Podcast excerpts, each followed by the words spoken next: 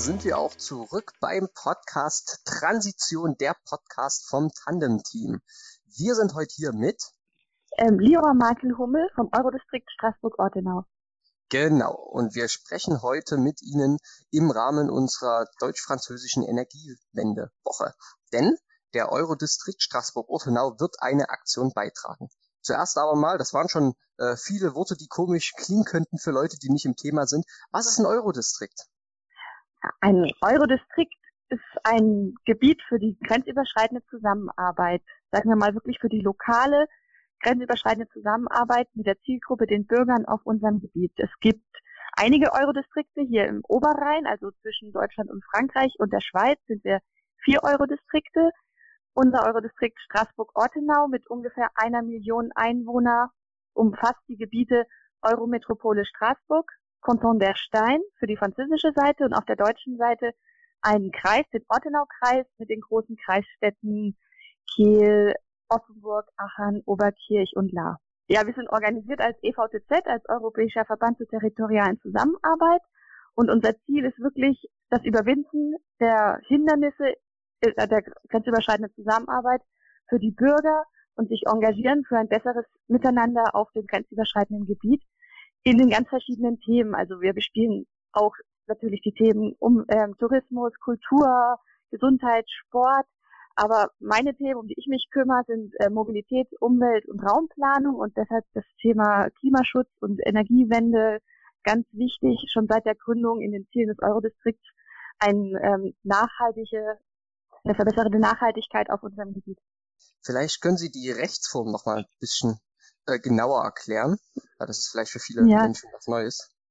Das ist äh, dank einer europäischen Gesetzgebung gibt es das als äh, Instrument, den Europäischen Verband zur territorialen Zusammenarbeit, der uns erlaubt, eine eigene rechtliche Struktur auch zu haben, also mit einem eigenen Budget und eigenem angestellten Personal und ähm, sollen wirklich ein Labor sein, um das zu überwinden, die jeweils nationale Gesetzgebung auf unserem Gebiet gemeinsam ähm, auch teilweise dann einen Schritt weitergehen zu können und selbst etwas durchführen zu können. EVTZs können auch eigene Kompetenzen bekommen in bestimmten Themenbereichen, wenn die Mitglieder diese Kompetenz haben und an uns delegieren können.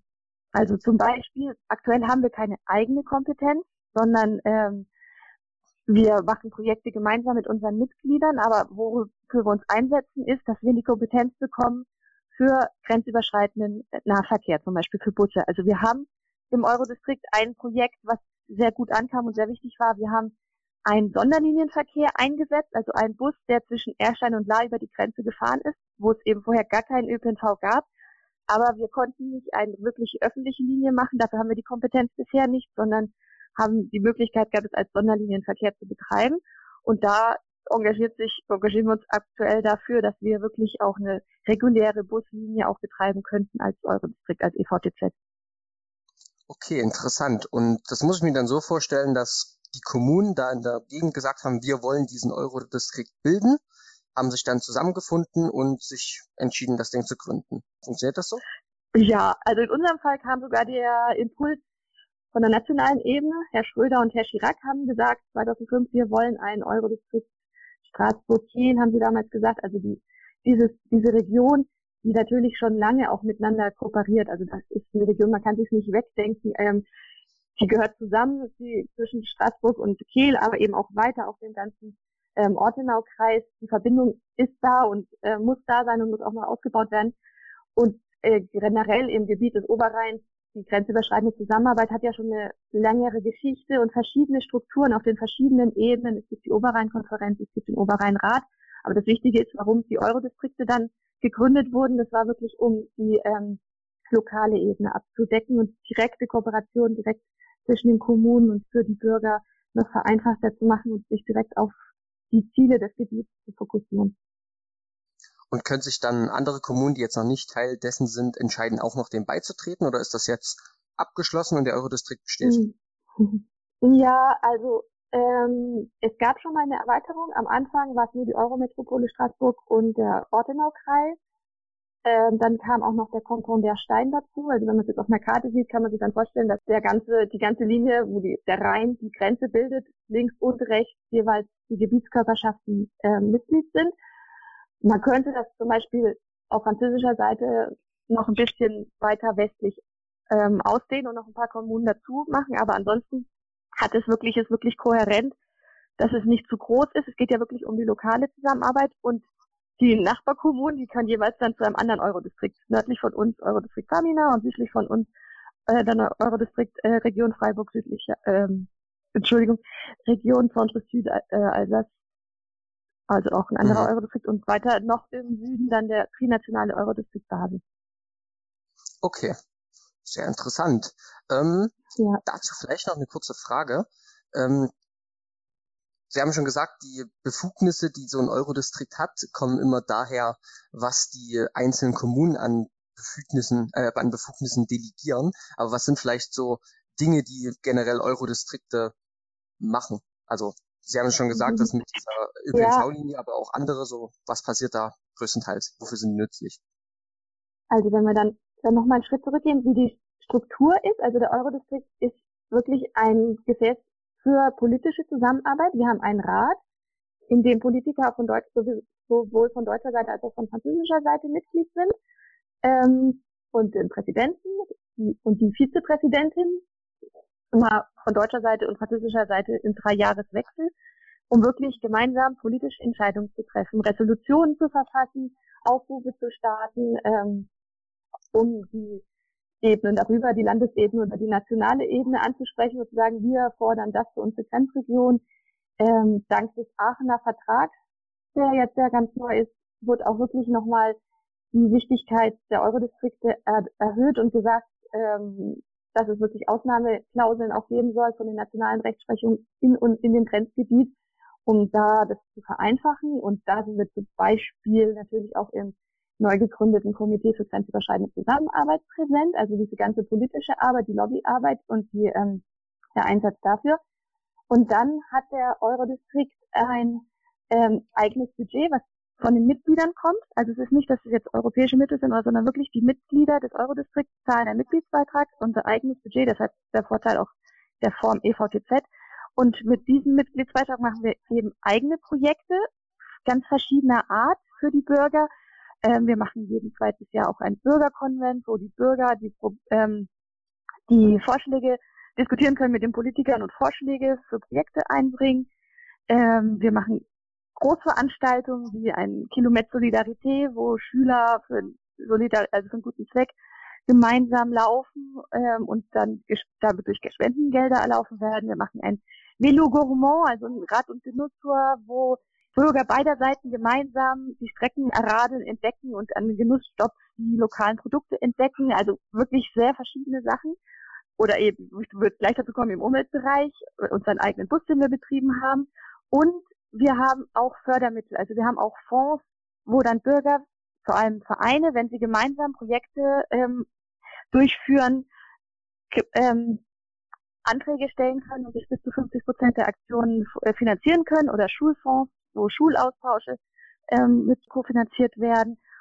Und dazu kommt noch, dass wir natürlich auch in vielen europäischen Projekten Mitglied sind, also Interreg-Projekte und darüber auch dann teilweise in den Projekten ähm, aktiv sind und uns darüber auch wieder Aktionen kofinanzieren lassen können. Wir haben, es gibt ja die großen Interreg-Projekte, wo wir teilweise Partner sind, aber auch die sogenannten Kleinprojekte, wo wieder die Eurodistrikte die Rolle haben, die Schnittstelle zu den Bürgern zu sein wir unterstützen die Projektträger auf unserem Gebiet, wenn sie da einen Antrag stellen wollen für diesen sogenannten Interreg Kleinprojektefonds.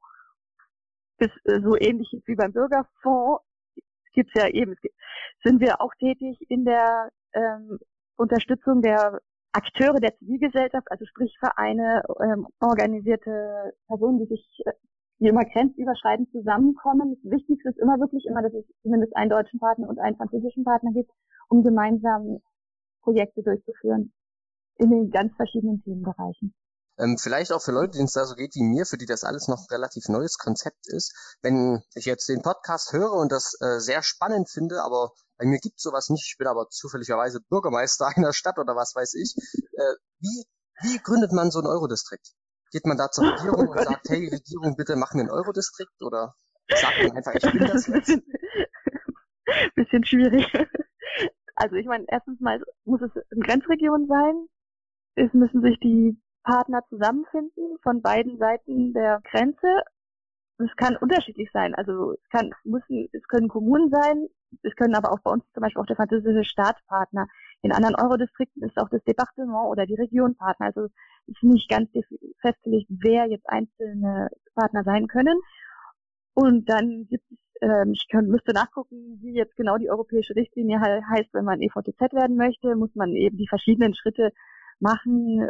Bei uns geht es halt viel dann über die Präfektur. Man muss sich dann auch entscheiden, nach welchem Recht man sich organisieren möchte. Uns, wir haben französisches Recht, was auch nicht immer unbedingt das das Praktischste ist, dass man sich dann doch wieder für ein nationales Recht entscheiden muss, was bezüglich Budget, Planung, Personal, also, ja, also ich, das ist wirklich ein sehr, sehr weites Feld. Ich weiß nicht, ich stehe da gerne ähm, zur Verfügung, wenn da Fragen sind. Ähm, ich kann auch sagen, unsere Internetseite ist www.eurodistrikt.eu, Eurodistrikt mit C geschrieben. Dort kann man natürlich auch sich da gerne, ähm, also unsere Kontaktadressen auch finden und gerne weitere Informationen erfragen. Wo wir bei weiteren Informationen zum Eurodistrikt Ortenauer Fragen sind, ähm, was sind denn schon so Aktionen, die jetzt vielleicht so exemplarisch für den Eurodistrikt bei Ihnen steht, weil Sie machen ja eine weitere Aktion bei uns im, in der deutsch-französischen Energiewendewoche, aber was sind so andere Dinge, die der Eurodistrikt Straßburg-Ortenau gemacht hat in der Vergangenheit? Mhm. Ähm, ja, ziemlich große Bandbreite an, an Projekten auf jeden Fall, vor allem auch derer, die wir gefördert haben, also der Akteure auf unserem Gebiet. Da kann man jetzt gar nicht äh, anfangen, die alle aufzuzählen. Projekte unserer Mitglieder, die wir nur, nur begleitet haben, sind, sehr bekannt sind, sind auch die Verlängerung der Tram über die Grenze von Straßburg bis Kehl. Da hat der Eurodistrikt bei der Kommunikation mitgemacht. Und wirklich große eigene Projekte, wie gesagt, die, der Sonderlinienverkehr zwischen Erstein und La über die Grenze. Und im Umweltbereich haben wir zum Beispiel 2017 eine große Kommunikationskampagne gemacht gegen die ähm, Einweg-Kaffeebecher. Das hieß Coffee to go noch einmal. Weil noch einmal passt eben sowohl auf Elsässisch als auch Alemannisch im Badischen. Und da haben wir, ähm, jetzt habe ich hier gerade keinen da, aber ich glaube, ich habe ein Bild, ähm, überhaupt eine Kommunikationskampagne zu den Cafés und äh, Anbietern von, von ähm, Heißgetränken zu mitnehmen gemacht. Moment, äh, ja, da. Habe ich hier das Bild. Und haben dann äh, überhaupt die Hygieneempfehlungen vereins ähm, zusammengebracht von beiden Ländern, haben solche Sticker gemacht, die die Cafés bei sich an die Scheibe kleben konnten. Ähm, hier werden Mehrwegbecher akzeptiert, haben dann noch so Mehrwegbecher entworfen gemeinsam, den wir verteilt haben und den man zum Beispiel gewinnen kann und so Thekenaufsteller.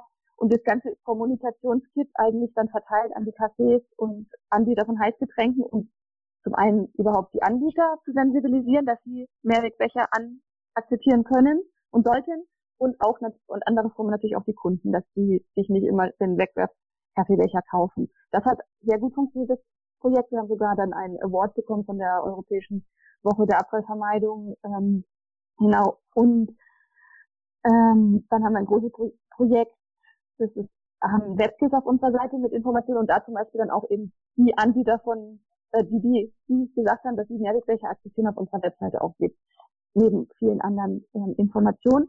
Und ein anderes Projekt, was wir gerade kürzlich gemacht haben, gemeinsam wirklich mit den Städten, das ist das, was mir dabei wichtig ist. Ich habe vorhin nicht erklärt, wir haben ein Generalsekretariat auch, wir sind ähm, neun Personen, die die Projektbegleitung machen. Wie gesagt, die Antragsteller unterstützen und ähm, die Projekte, also die ganze Vorbereitung natürlich für unsere Politiker machen, für die Resolution und die Ratssitzung und so weiter und eben auch die Eigenprojekte komplett durchführen. Und was mir aber immer wichtig ist, dass wir das nicht alleine im stillen Kämmerchen ausdenken und alleine machen, sondern gemeinsam. Und mit Arbeitsgruppen. Wir haben eine Expertengruppe Mobilität oder eine Expertengruppe Prävention und Sicherheit. Und im Rahmen der Projekte zum Beispiel eine Arbeitsgruppe für das Klimasparbuch. Wir haben gemeinsam ein Klimasparbuch gemacht, wo ich gerade schon rumgeblättert habe. Das kam 2019 raus und ist noch bis Ende 2021 gültig. Und wenn man es dreht, ist natürlich Deutsch-Französisch, ähm, mhm. der gleiche Inhalt auf Deutsch oder auf Französisch, ähm, mit ganz vielen lokalen Adressen, vielen Tipps, was kann der Einzelne machen für ein klimafreundlicheres Leben und vor allem, wo findet er da die entsprechenden Adressen auf unserem gemeinsamen Gebiet und in der Mitte dann auch noch so Gutscheine von Anbietern auf unserem Gebiet, äh, wo man ein bisschen Rabatt kriegt oder noch was kostenlos. Und das haben wir gemeinsam gemacht mit den Klimaschutzmanagern auf dem ganzen Gebiet. Von Straßburg, von Kehl, von Offenburg, von Nahe und aber auch den noch kleineren Städten, die gar nicht alleine, die gar keinen eigenen Klimaschutzmanager sich leisten können, aber die dann auch alle mitgemacht haben. Ähm, das ist eben das Tolle, dass wir dann auch noch ähm, Schutterwald oder Gengenbach oder Ettenheim, Oberkirch, Oberkirch ist auch eine größere Stadt, aber auch die, die haben auch keinen eigenen Klimaschutzmanager. Das ist wirklich, dass die, die hätten das nicht alleine bei sich auflegen können, aber gemeinsam haben wir eben das Klimasparbuch. Das ist auf unserer Webseite auch aufrufbar als E-Book, wobei da die Gutscheine nicht drin sind, aber genau. Und das ist ja noch gültig bis zum Ende 2021 und deshalb haben wir eigentlich da ist dann auch die Idee daraus geboren, dieses, diese Aktion ähm, für die deutsch-französische Energiewendewoche jetzt einzurufen, um auch nochmal das, das durchzudeklinieren und zu promoten und weiter bekannt zu machen und auch die Kooperation weiter auszubauen ähm, von den Klimaschutzmanagern äh, über die Grenze hinweg das Sparbuch angefangen haben. Ja. Wenn Sie die Aktion da gerade schon ansprechen, vielleicht äh, wollen Sie ausführen, was macht denn der Eurodistrikt in unserer Energiewendewoche? ja, ähm, wir haben ein Projekt eingereicht, vorgeschlagen und dabei auf Hochtouren das vorzubereiten. Wir möchten ein Escape Game machen draußen. Also wir haben uns inspirieren lassen. Netz und Worms haben das ja vorletzt, also in der letzten Edition vor zwei Jahren schon mal gemacht. Wir hatten ein Escape mhm. Game, war allerdings drinne in einem Raum mit ziemlich viel Technik. Wir haben ja leider dieses Jahr 2020 mit Corona und alles, das ist alles schwieriger. Und deshalb haben wir gemacht, wir uns überlegt, wir machen was anderes. Die gleiche Idee. Ähm, die Gruppe ist, befindet sich in der Zukunft und muss etwas finden und an die Vergangenheit schicken, um die Zukunft zu retten. Und zwar müssen sie, äh, ich darf nicht verraten, was sie suchen müssen, sonst ähm, ist es für die Gruppen, die dann teilnehmen, ist es ja dann der ganze Spaß weg. Nein, ähm, ist jedenfalls im Außenbereich, dass wir das machen, so kleine Gruppen zwischen fünf und zehn Personen, die parallel in sechs Städten, vielleicht auch sieben, mal schauen, mhm. auf unserem Gebiet ähm, zu festen Timeslots eben ein Escape Game gemeinsam spielen im Außenbereich, Corona-tauglich hoffentlich, ähm, verschiedene Stationen ablaufen müssen, die sich auch von den Themen her an den Themen, die bei uns im Klimasparbuch sind, organ, ähm, orientieren. Also ähm, unser Klimasparbuch, die Tipps sind gesünder essen und genießen, bewusster leben und konsumieren, nachhaltig unterwegs sein umweltfreundlich wohnen und bauen. Und eben diese Themen findet man dann auch in Escape Game wieder, aber wirklich auf eine spielerische Art, sich zusammen zu amüsieren, die, die Rätsel zu lösen und dann nebenbei auch noch die Welt zu retten, das Klima zu retten. Ähm, und zwar das Deutsch-Französische dabei ist, sie müssen auch, um das komplette Rätsel lösen zu können, mit einer der Gruppen, die parallel auf der anderen Seite der Grenze spielt, in Kontakt treten und sich davon auch noch Indizien also austauschen, damit beide das komplette, die komplette Lösung am Ende haben. Und ähm, über welches Mittel kommunizieren die dann miteinander? Ich will nicht zu viel verraten. Okay. naja. Ist okay. Doch. Über Telefon. Aber wir, wir, das, die befinden sich dann ja in der Zukunft. Da gibt es dann noch andere Möglichkeiten. Ja, natürlich. Da gibt die Zukunft hält große Dinge für uns bereit. Ähm, ja. Aber vielleicht noch die Frage, wieso äh, haben Sie sich für so ein Escape Game draußen entschieden? Was war da die Überlegung, das zu machen? Ja, wir wollten etwas machen, was eine breite, äh, also eine breite Bevölkerung anspricht. Wirklich was, was Spaß macht, nicht jetzt nur mit, mit erhobenem Zeigefinger noch eine Informationsveranstaltung oder so machen, sondern etwas machen, wo man Leute anspricht, die vielleicht gar nicht sich gerade für Klima, Umwelt oder Energie momentan vielleicht interessieren, aber dadurch spielerisch dann trotzdem an das Thema noch anders herangeführt werden. Ähm, gibt auch attraktive Gewinne zu gewinnen. Mhm. Und ähm, also neben der Klimarettung. Genau, kann man auch noch was mitnehmen dann. Und und dann halt wirklich was in der schwierigen Lage, die wir 2020 waren, wo vieles auch nicht so stattfinden konnte, wie man sich hätte vorgestellt hatte, sich was zu überlegen, was können wir machen, trotz allem, was kann man draußen machen, mit nicht zu vielen Leuten. Wir wollten auch was machen, sozusagen dezentralisiert, was nicht noch zusätzliche Wege, zusätzliche Fahrten dann generiert, sondern die Leute sollen eigentlich in ihrer Stadt vor Ort oder in der Nachbarstadt können sie das dann machen und trotzdem mit den anderen in Kontakt treten. Was das als Konzept generell sollte dann halt so klimaneutral wie möglich sein und jetzt nicht noch äh, zusätzliche Treibhausemissionen ähm, generieren.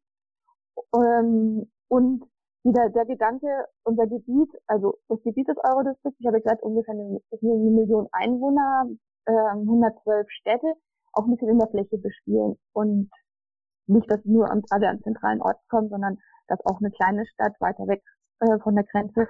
Deshalb sage ich, die, die Städte stehen noch nicht komplett fest. Ähm, da wird auch die großen Straßburg, äh, Kiel, Offenburg, klar, die sind dabei, da freuen wir uns sehr. Aber vielleicht haben wir noch auch Erstein auch noch zwei, drei kleinere Städte, die dann auch noch, bei denen wir das auch noch durchführen können. Also das Konzept des Spiels ist über das Gleiche. Die Fragen und ähm, die Durchführung, also das Konzept an sich ist übertragbar für jede Stadt. Muss dann im Vorhinein dann nochmal ganz kurz gucken, welche Bushaltestelle nimmt man vom Marktplatz los. Also Orte, die es überall gibt, zumindest ein Marktplatz. Und ich will auch wieder nicht zu viel verraten, ähm, aber ein übertragbares Konzept, was jetzt dann an zwei Tagen zu festen Timeslots halt gespielt wird und wenn das gut läuft, vielleicht auch noch später nochmal angeboten werden kann. Ja, sehr schöne Idee. Vielleicht ähm, noch eine Frage zum Entstehungsprozess. Also sie kam auf die Idee, weil äh, Corona und ist alles ein bisschen schwer und muss das draußen machen, aber von wir haben die Idee bis zu, sie arbeiten gerade auf Hochtouren daran, was sind irgendwie so die Schritte, die man machen muss, um so ein Spiel auf die Beine zu stellen, weil ich stelle mir das sehr, sehr kompliziert vor. Mhm. Ja, also wir haben sozusagen wieder eine eigene Arbeitsgruppe gebildet, die dank der Zusammenarbeit im Klimasparbuch wusste ich dann schon, wen, ruf, wen rufe ich an, wen überzeuge ich, äh, wen motiviere ich und die waren alle motiviert und dann auch wirklich auf technischer Ebene die Klimaschutzmanager, die sich auch mit dem Thema oder Managerinnen mit dem Thema auseinandersetzen, gemeinsam brainstormen. Wir haben dann gesagt, wir können Elemente wiederverwenden von dem, was es schon gab, Netz und Worms. Das war ja toll, dass die das auch so zur Verfügung stellen. Mhm. Da die das drinnen gemacht haben, kann man nicht so viel direkt wiederverwenden, aber ähm, schon mal von der Grundidee. Und dann haben wir jetzt auch erst leider virtuell, also ist schon eine Herausforderung, eine virtuelle Brand Kreativ Session zu machen, mit den verschiedenen Mitteln, sich also virtuell auszutauschen, zweisprachig natürlich, ständig alles in zwei Sprachen übersetzen und dann gemeinsam an einem Dokument auch wieder online gemeinsam zu arbeiten, haben wir erst alle gemeinsam gemacht und dann haben wir natürlich auch die Arbeit ein bisschen aufgeteilt, weil das geht sonst nicht. Ja. Aber Respekt. Das, das wäre anders, wenn man sich in einem Raum treffen könnte. Genau, vielleicht noch ähm, abgesehen davon, dass der Eurodistrikt so ein bisschen äh, erkundet werden soll und auch so die Orte gefunden werden, wo man äh, gesünder, besser, nachhaltiger leben kann. Was sind so die erhofften Lehren, die die Teilnehmenden daraus ziehen? Auf jeden Fall. Ähm, also dass Klimaschutz und, um, und Umweltschutz nicht, also nicht unbedingt negativ und nur belehrend sind, sondern viel Spaß macht, dass man eben die Rätsel lösen kann. Ich will jetzt nicht zu äh, viel reindenken, aber man kann auch, die können auch ein bisschen sensibilisiert werden, wenn man sich dann sagt, die machen dieses Spiel, finden sich im Jahr 2050 wieder und bekommen beschrieben, wie gerade die Auswirkungen des Klimawandels leider schon sind und die Freundesgruppe, die die Lösung gefunden hatte, die jetzt versteckt ist, sind alle am Dengefieber erkrankt und in Koma. Ähm, also da sind die Dramatik natürlich auch aufgebaut, die vielleicht auch ein bisschen dazu sensibilisiert, wo, wo rasen wir hin momentan mit unserem aktuellen Verhalten, wenn wir unser Verhalten nicht ändern. Also da schon auch die Sensibilisierung und wo, sowohl natürlich für den Klimaschutz als auch für das gemeinsame Miteinander im Grenzüberschreitenden. Mhm. Ja, vielleicht noch ein äh, kleiner Kommentar von mir dazu. Ich finde äh, die Idee, so ein Spiel zu machen, äh, richtig gut, weil das Problem, was wir ja sehr viel in der Umweltpädagogik sehen, ist, dass die ganz klar kommenden Probleme wie äh, Naturkatastrophen, äh, einfach Nahrungsknappheit, Wasserknappheit, Meeresspiegel, der steigt, sehr große Probleme sind, die meist viel zu abstrakt sind, als dass wir die heute nachvollziehen können. Also wer, wer kann sich denn vorstellen, wie es aussieht, wenn überall einfach ein Meter hoher, höher das Wasser steht?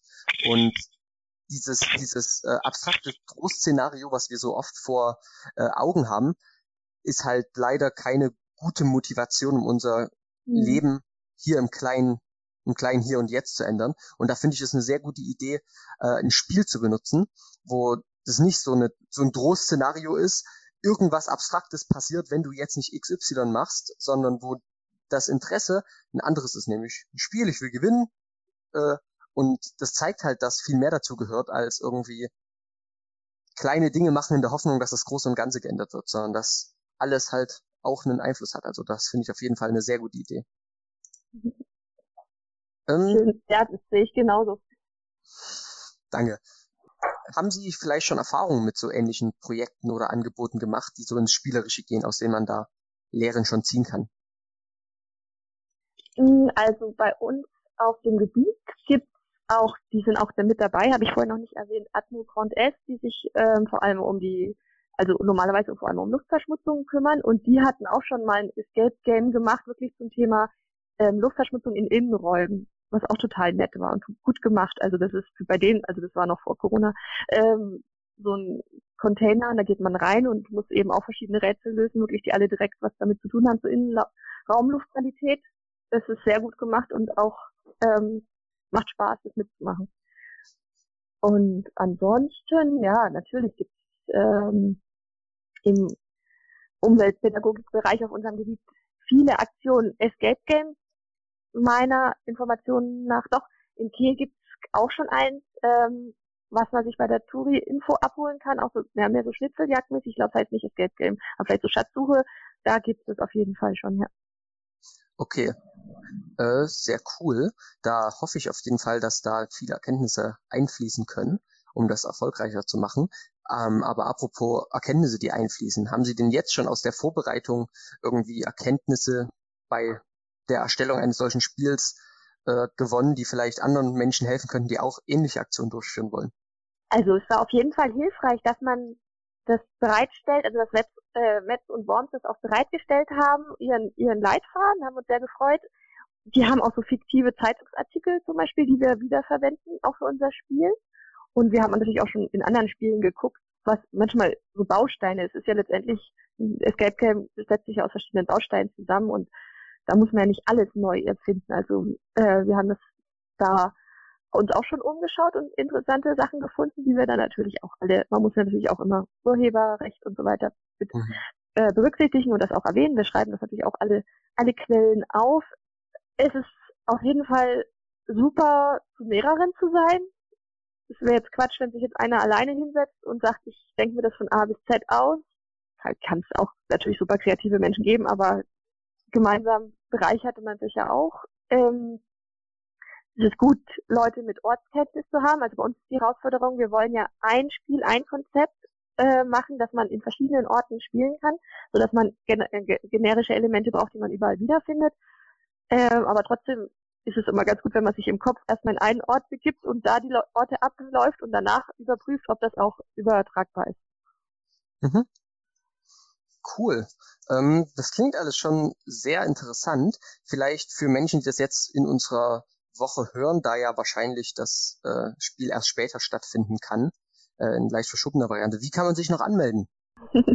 Aber die Anmeldung startet im Januar in der Deutsch also während der Energiewendewoche auf der Webseite des Eurodistrikts Straßburg-Ortenau, also www.eurodistrikt.eu. Da ist ein Formular dann, in dem man sich ein, äh, anmelden kann und sich den Timeslot und den Ort, in dem man das Spiel spielen möchte, auswählen kann, die dann im, im, im März und im April stattfinden werden, die Tage. Muss man dafür schon eine Gruppe sein oder kann man das sich auch als Einzelperson anmelden? Wir wollen, dass, dass sich Gruppen anmelden. Also gerade auch angesichts der sanitären Lage mhm. können wir das jetzt nicht verantworten, wenn wir jetzt noch Gruppen einzeln zusammen matchen sondern es müssen sich dann die schon überlegen, wir zu fünf, also nehmen wir ab drei, drei wird die Mindestgröße, dann kann man auch eine Familie nehmen, zwei Eltern und ein Kind oder eben wenn sie mehrere Kinder haben. Aber wir wollten halt nicht, dass sich ähm, ja, dass sich, wenn sie zum Beispiel eine Familie mit nur einem Kind, dass sie sich dann nicht anmelden können, also 30 Mindestgröße bis zu 10. Momentan ist es so geplant, eben, dass die Gruppe sich anmelden kann. Wir können dann noch mal gucken, ob wir noch was ähm, einrichten müssen, so vielleicht über Facebook oder so, dass man sich noch einzeln nur dazu. Aber wir können ja momentan noch nicht absehen, wie, wie die Vorgaben sind, auch die äh, sanitäre Lage dann im Frühjahr. Auch wenn wir natürlich ja. die Daumen drücken, dass alles möglich ist. Das stimmt auf jeden Fall. Damit auch viel Glück. Auch an alle, nicht bloß an den Eurodistrikt, sondern alle unsere Teilnehmenden. Und auch die Leute, die gern mitmachen wollen. Das ist auf jeden Fall eine interessante Situation, in der wir hier agieren müssen gerade. Aber mhm. daraus lernt man auch ja. sehr viel. Ja, nee, wir haben halt auch dann gesagt, wir müssen nur Elemente für das Spiel nehmen, die man auch desinfizieren kann, um genau dem allen halt gerecht werden zu können. Ja, ja wir hätten sonst äh, den Podcast wahrscheinlich auch bei zumindest einigen Folgen in Person aufzeichnen können. Jetzt sind wir halt immer auf die äh, Fernkommunikationstechnik angewiesen. Deswegen ja. ist die Qualität wahrscheinlich auch nicht äh, die bestmögliche, aber damit müssen wir halt klarkommen. Es ist halt manchmal so. Aber ich würde sagen, mhm. Wir kommen dann langsam zum Ende. Gibt es noch irgendwas, was wir vergessen haben? Ähm, nö, also, also ich würde mich freuen, wenn die Bürger auf unserem Gebiet, wenn sich jetzt jemand von Emdingen oder von mir auch Karlsruhe oder Aubernais ähm, in den Eurodistrikt kommen möchte und mitspielen, ist natürlich auch möglich. Ähm, es, es, also wir richtet sich in erster Linie an die Bürger auf unserem Gebiet, aber wenn man nicht von zu weit wegkommt und nicht so viel CO2 dafür dann äh, ausstößt, um herzukommen, ist es natürlich nicht ausgeschlossen, dann auch davon dazu zu kommen. Und wir werden es natürlich auch alles dokumentieren, wenn sich dann in der Na im Nachgang andere Städte oder Regionen dafür interessieren, können wir das Material dann natürlich auch teilen. Ja, super, das ist äh, sehr nett und solidarisch, sehr gut. Das ja. ist ja auch Teil der internationalen Kooperation. Und genau, dann würde ich sagen, sind wir am Ende unserer Podcast-Folge angelangt. Ich danke Ihnen für die Teilnahme und ich danke allen Zuhörenden für die Zeit und Aufmerksamkeit, die Sie uns geschenkt haben. Vielen Dank. Vielen Dank von meiner Seite für die Einladung und auch für die Organisation dieses tollen Challenge bzw. dieser tollen deutsch-französischen Energiewendewoche. Sehr gern, sehr gern. Bis zum nächsten Mal.